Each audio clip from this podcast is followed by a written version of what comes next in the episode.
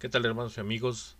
Bienvenidos al podcast de Radio Camino, Verdad y Vida. Como siempre es un gusto estar con ustedes para escuchar este devocional del día 2 de enero. La oración, nuestro lazo de unión con Cristo. Perseverad en oración. Colosenses capítulo 4 versículo 2.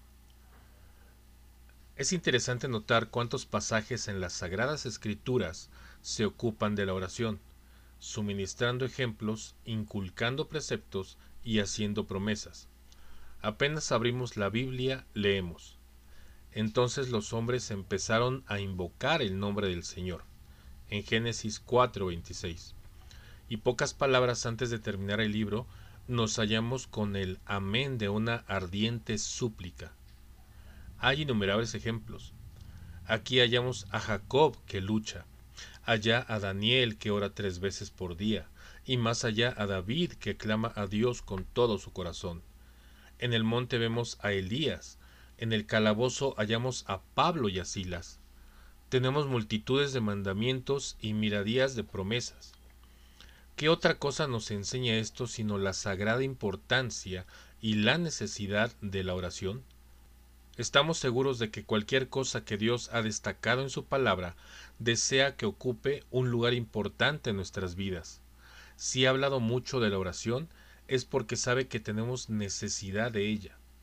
Tan grandes son nuestras necesidades que hasta que estemos en el cielo no debemos cesar de orar. ¿No necesitas nada? Entonces temo que no conoces tu pobreza. ¿No tienes merced que, pedir a Dios?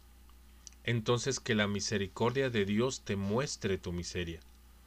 Un alma sin oración es un alma sin Cristo. La oración es el balbuceo del niño en la fe, el clamor del creyente que lucha y la música del santo que agoniza y duerme en Jesús. La oración es la respiración, la consigna, el consuelo, la fortaleza y el honor del cristiano. Si eres hijo de Dios, buscarás el rostro de tu Padre y vivirás en su amor. Pide a Dios que te conceda este año ser santo, humilde, celoso y paciente. Pídele que te haga un ejemplo y una bendición a otros, y que te ayude a vivir más para la gloria del Maestro. La divisa de este año debe de ser perseverad en oración. En nuestra lectura diaria de la Biblia corresponde hoy leer Génesis capítulos 4 al 6 y Mateo capítulo 2. Esperamos que esta devocional Lecturas Matutinas de Charles Spurgeon sea de bendición. Gracias por escuchar este podcast de Radio Camino, Verdad y Vida y hasta la próxima. Que Dios los bendiga.